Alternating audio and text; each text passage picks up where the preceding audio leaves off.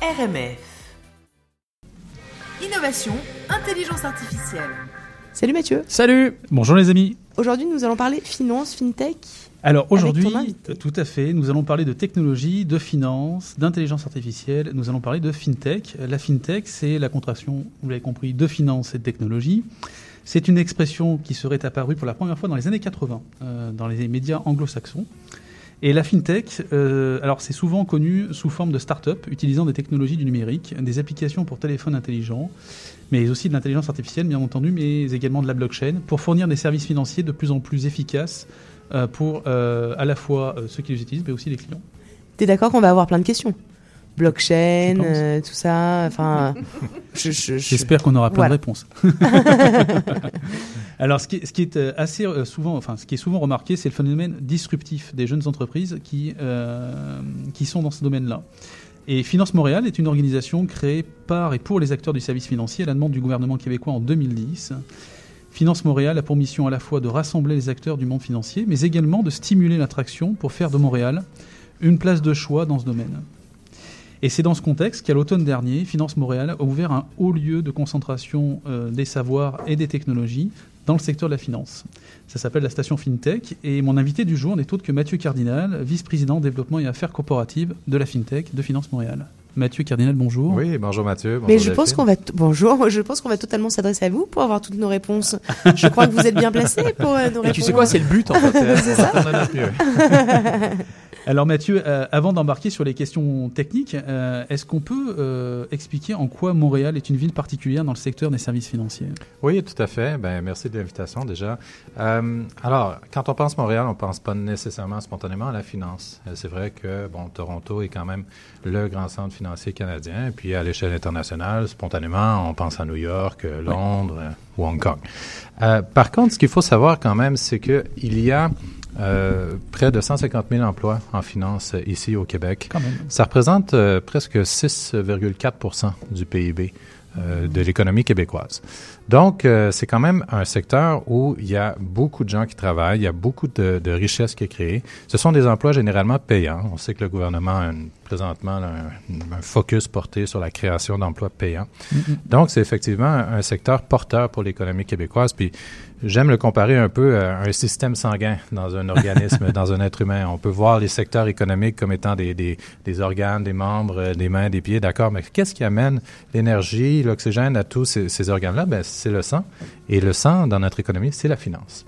Donc, euh, c'est un rouage important qu'on a tendance à négliger ou qu'on a souvent l'impression que c'est lointain, c'est distant, mais pourtant, tout le monde utilise du cash. Tout le monde euh, fait des transferts, des virements. Et aujourd'hui, justement, on parle de FinTech, ben, tout le monde va consulter son compte bancaire sur son téléphone, probablement une, deux fois par jour même, faire des transactions, faire des virements, etc. Donc, en fait, notre, notre relation à l'argent a beaucoup changé à cause de la technologie. Donc, pour revenir à votre question, oui, Montréal a sa place dans le monde de la finance. Euh, je vous dirais que nos spécificités portent surtout sur euh, certains thèmes de niche, euh, entre autres tout- toute la question de la finance durable.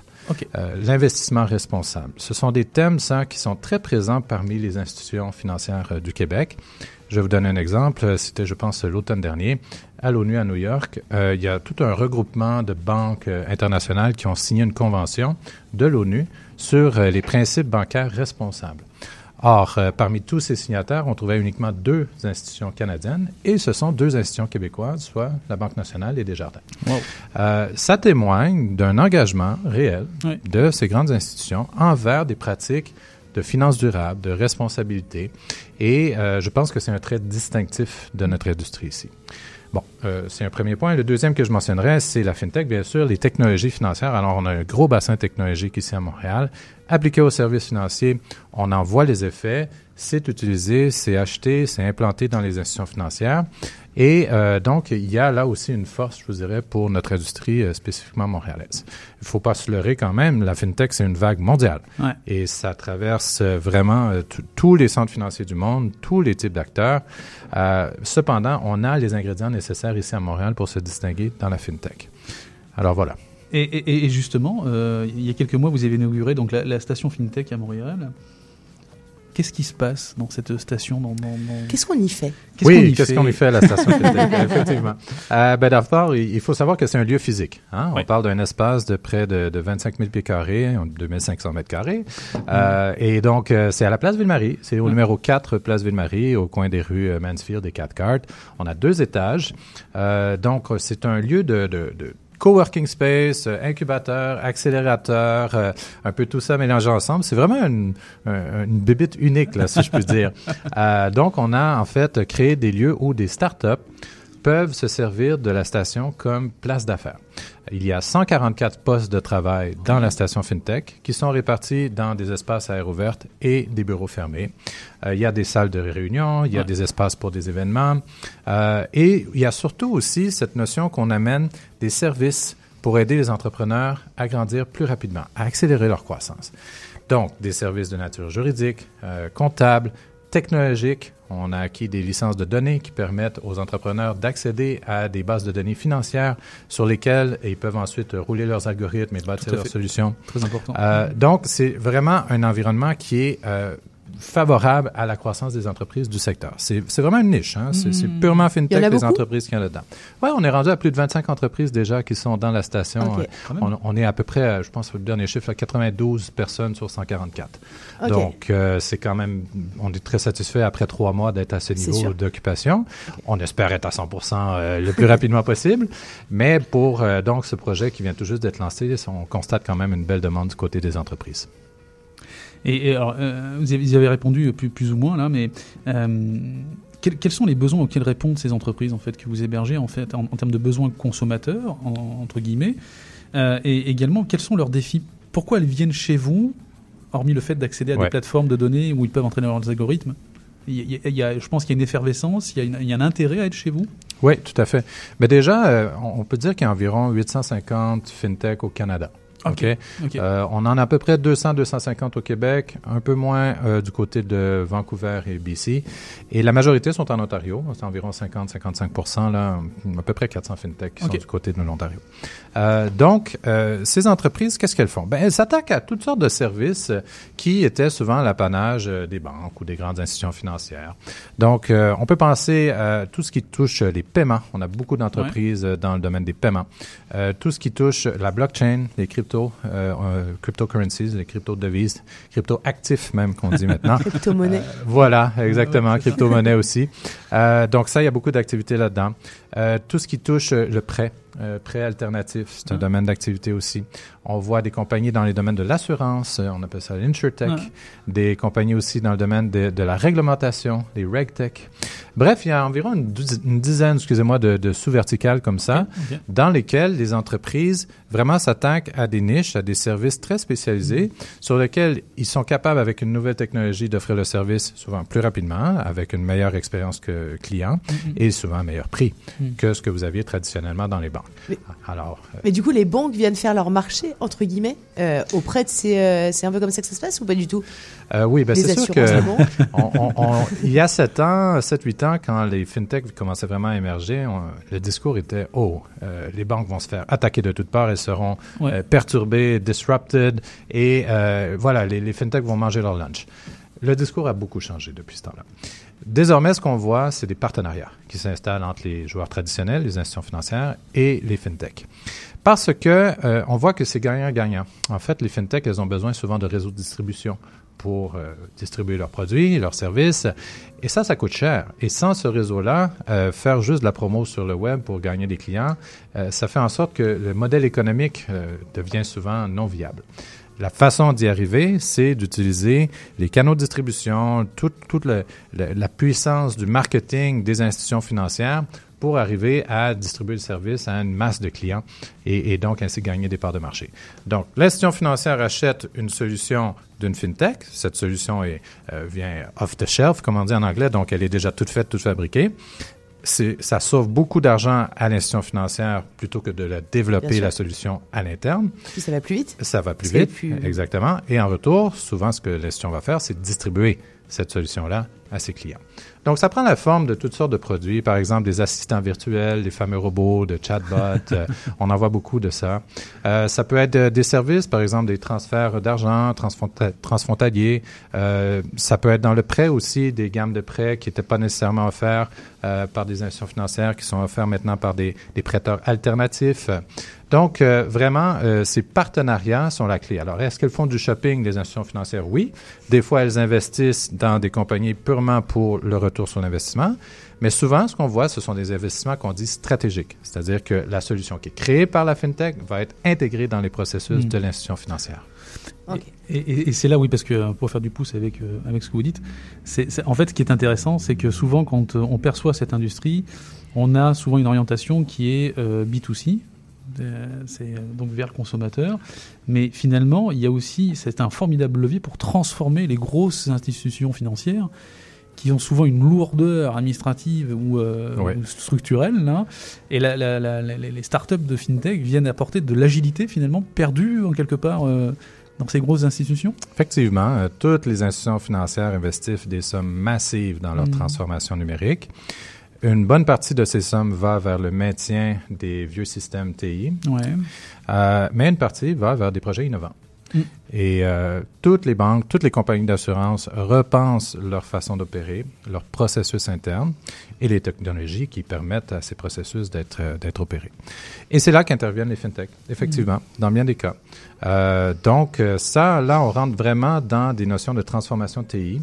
Euh, on peut penser, dans les institutions financières, il y a trois grands types d'opérations. Excusez les anglicismes, mais on parle de front office, middle office et back office. Et dans, dans ces trois grands types d'opérations, il y a effectivement de la TI, de la Mhm. technologie. Et en fait, quand on y pense, on en parlait tout à l'heure, Mathieu, mais Ouais. la finance, c'est quoi? Tu sais, c'est, c'est pas compliqué, hein? C'est des humains et des ordinateurs. On n'est pas dans une industrie où il y a un intrant de matières premières avec des cycles de transformation, puis du transport pour expédier des produits à l'autre bout du monde. Non, ce sont des gens qui sont derrière des ordinateurs ou devant d'autres gens, soit des clients ou soit des, des- des collaborateurs, des partenaires, et des ordinateurs qui permettent de créer, d'offrir des produits et services financiers. Donc l'ATI, elle a toujours été intrinsèquement liée à la finance. On peut penser à la création de la carte de crédit euh, dans les années 60. Euh, On, on a tendance à prendre ça pour acquis, mais ça fait pas si longtemps que ça que la carte de crédit a été euh, créée. Ouais. Et puis par la suite, les guichets automatiques sont arrivés. Eh ben voilà, deux exemples de technologie. Et puis aujourd'hui, on est rendu à transférer de l'argent avec euh, notre mobile euh, par texto. Donc c'est une industrie qui constamment investit dans le renouveau technologique à travers l'ensemble de ses processus. Et aujourd'hui, ce à quoi on assiste, c'est vraiment une focalisation très très grande sur ces technologies agiles et sur les partenariats avec les fintechs. Et, et, euh, et concrètement, alors, euh, qu'est-ce que ça va changer dans, dans, dans la vie des consommateurs au quotidien, par exemple, moi dans ma relation avec mon banquier, en fait, euh, qu'est-ce que est-ce qu'il va Oui, offrir des, des services beaucoup plus précis, beaucoup Ben, plus J'ai envie de vous dire, Mathieu, ça remonte à quand votre dernière visite devant un banquier humain? C'est une très Ouais, bonne question, parce que- Mathieu. C'est parce que euh, c'est parce que ils ont d'autres chats à fouetter en fait. euh, les euh, les C'est vrai. les banquiers en fait euh, ont, ont- ont en tout cas et peut-être que des des, euh, des solutions en tout cas euh, pourraient leur permettre d'être plus en relation avec euh, le- avec leurs clients Mhm. physiques. Parce que euh, aujourd'hui, je pense qu'ils font de l'administratif euh, en veux-tu en voilà. Enfin, peut-être Euh, trop, Ben, enfin, ils ont quand même évidemment le souci du client. bien sûr. Euh, et donc, euh, ce qui se passe, en fait, c'est que le nombre d'interactions humain à humain diminue. Par contre, il s'intensifie, ces relations-là s'intensifient dans des moments clés de la vie. Lorsque vient le temps d'acheter une maison, c'est pas vrai que ça va se faire juste sur Internet ou par un processus digital. Mince. À un moment donné, et- et, euh, je, je parle de la portion financement, là. Ah. À un moment donné, vous allez vouloir rencontrer un conseiller en hypothèque qui va vous parler des différentes offres, qui va vous rassurer, parce qu'il y a beaucoup une fonction de, de- de rassurer Mhm. les gens. Le contact humain permet de générer la confiance. Et la confiance, c'est la base du système financier. Si vous avez plus confiance que votre argent est plus en sécurité à la banque que sous votre matelas, vous n'y déposerez plus votre argent, vous le laisserez chez vous, et à ce moment-là, c'est la fin des banques. Et évidemment qu'elles ne veulent absolument pas ça, et donc elles doivent préserver ce lien de confiance envers les clients. Et ce lien se bâtit dans des moments charnières, les moments clés de la vie, un mariage, un enfant, un- l'achat d'une maison, d'une voiture. Et donc, les institutions financières maximisent l'intensité de la relation humaine lors de ces visites-là. Et pour aider donc les conseillers financiers, les conseillers hypothécaires et autres, les outils technologiques ont Mm. toute leur pertinence. Si grâce à la captation des données à travers vos différentes interactions numériques avec la banque, le conseiller il reçoit ça, puis il a une vue plus complète sur vos comportements, vos achats, votre situation financière, vos dettes, vos actifs, euh, vos objectifs de vie. Ben là, il va être capable de mieux vous conseiller sur le type de propriété à acheter, ce que votre budget vous permet, euh, où vous devriez considérer d'autres options financières. Bref, la captation des données va permettre une meilleure compréhension du client, puis ça va faciliter le travail du conseiller en retour. Donc, c'est un peu comme ça, en fait, que ça se passe, ce changement-là. Ce que, je trouve intéressant, c'est que ça vient aider à, à optimiser la, la qualité de la relation, en fait. Et euh, Oui, et puis on parle beaucoup de relations omnicanales. Ouais. Donc, euh, que vous appelez la banque, que vous textez la banque ou écrivez un email. un- Toutes ces informations-là, où est-ce qu'elles se retrouvent? Souvent, dans des systèmes TI, des fois, elles se retrouvent en silo, euh, sur un répertoire donné, sur un autre serveur ailleurs. Le défi de l'institution financière, c'est de capter toutes ces informations-là qui concernent chaque client pour être capable d'avoir une vue complète sur lui et ensuite de ça, la transférer vers un humain qui va pouvoir justement mieux la servir. Donc, euh, c'est un, c'est un réel défi. C'est, c'est, c'est pas facile et c'est, vrai que dans le passé, ça a pu causer des frustrations. On se demande, mais j'ai, euh, j'ai mis à jour mon adresse euh, sur le site web de la banque. Euh, Pourquoi, quand je les appelle, ils n'ont pas ma nouvelle adresse? Mm. Bon, ça, c'est des problèmes et c'est des défis très concrets qui témoignent justement de cette complexité TI derrière. Alors, euh, c'est pas des défis qui sont faciles à relever pour les institutions. Non, c'est pas pas des défis, mais et à la fois euh, il faut être con- enfin en tout cas du coup ça fait prendre conscience que euh, des, des, petites structures, euh, les des, des startups en tout cas ont à disposition quand même des, des données extrêmement sensibles et il faut que les les institutions s'assurent du, bon usage en tout cas de, de, ce qu'ils en font parce que ils donnent quand même une, une accès à, de l'information extrêmement sensible. Absolument. Euh, le secteur financier est un secteur très réglementé. Euh, que ce soit les lois sur euh, la protection de l'information personnelle, les lois de protection du consommateur, euh, il y a des organismes de réglementation sur plusieurs pans d'activité, que ce soit au niveau bancaire, au niveau de la lutte au terrorisme et au blanchiment d'argent, les lois sur les valeurs mobilières, et évidemment, les institutions financières doivent se conformer à toutes ces lois et gérer les données qu'elles reçoivent des consommateurs en conséquence. Donc, et, et on l'a bien vu, toutes les questions de cybersécurité sont extrêmement importantes et, et potentiellement dommageables pour des institutions financières. Et on a vu, ben, bien sûr, tout le monde a à l'esprit euh, la brèche chez Desjardins. Mm, mm. Euh, ça a un impact majeur. Euh, je peux vous dire, par exemple, aux États-Unis, une banque euh, comme Capital One a subi une même brèche, mais là, on parle de plus de 100 millions de consommateurs qui ont Oh été là. affectés par euh, cette brèche de sécurité. Et on revient à la question de la confiance Oui. euh, dont je parlais tout à l'heure. Et si on n'a plus confiance que nos données ou notre argent sont en sécurité, ben ça remet en cause la pertinence même de ces institutions. Alors évidemment, c'est une priorité extrêmement grande pour les institutions financières. Elle s'applique aussi aux fintech. Et ça, c'est important de le dire. Si on se lance comme nouvelle entreprise dans le secteur financier, qu'on veut produire, distribuer des différents services, eh bien, il y a de fortes chances que vous soyez affecté par de la réglementation et vous devez, dès le départ, vous y conformer, ce qu'on appelle compliant by design en anglais. Euh, il- faut absolument avoir à l'esprit la protection des données et euh, la protection des informations euh, confidentielles des clients lorsqu'on est dans le secteur euh, fintech. Ok. Puis il y, a- il y a un aspect, enfin Mathieu, vous me contredirez, contredirez si, si- si je me trompe, mais euh, justement pour reprendre l'exemple de l'IA, euh, le secteur étant tellement réglementé que vous ne pouvez pas, enfin on ne peut pas commercialiser un algorithme qui ne serait pas explicable pour travailler dans le monde de la finance? Ben, euh, là, on touche euh, vraiment à toute la question de l'explicabilité, Ouais. euh, les fameuses boîtes noires là, que représentent euh, ces logiciels d'intelligence artificielle. Écoutez, euh, c'est un enjeu, notamment pour tout ce qui concerne les traces d'audit. Euh, il faut être capable, effectivement, quand, quand on fait le profil d'investisseur euh, d'un client, il faut être capable donc de, de comprendre sa situation et euh, c'est des obligations réglementaires qui mènent à la création de ce profil pour être en mesure de lui offrir des produits, des services qui conviennent notamment à sa tolérance au risque. Euh, si un algorithme en arrive à dire, ben, je vous propose une, une répartition de vos avoirs, euh, 80% actions puis 20% obligations, euh, il faut être capable de dire pourquoi. Mhm. C'est une allocation atypique, pour le moins. Ouais, ouais. Donc, euh, et, et si la personne a répondu j'ai zéro tolérance au risque, puis que le logiciel arrive avec ça, ben là, il y a un gros problème d'ex- d'explicabilité, n'est-ce pas? Donc, il faut effectivement que euh, les notions d'explicabilité en IA soient euh, produites pour euh, l'industrie financière. Tout à fait. Merci beaucoup. Merci de nous avoir éclairés. Euh, merci d'en savoir plus. On en sait plus et ça, c'est quand même plutôt bien. On va pouvoir aborder le week-end et même euh, bah, la suite euh, bah, avec euh, plus de légèreté, peut-être. Merci, Merci beaucoup, beaucoup. Monsieur. Merci à vous. Merci. Au revoir. C'était Innovation, Intelligence Artificielle.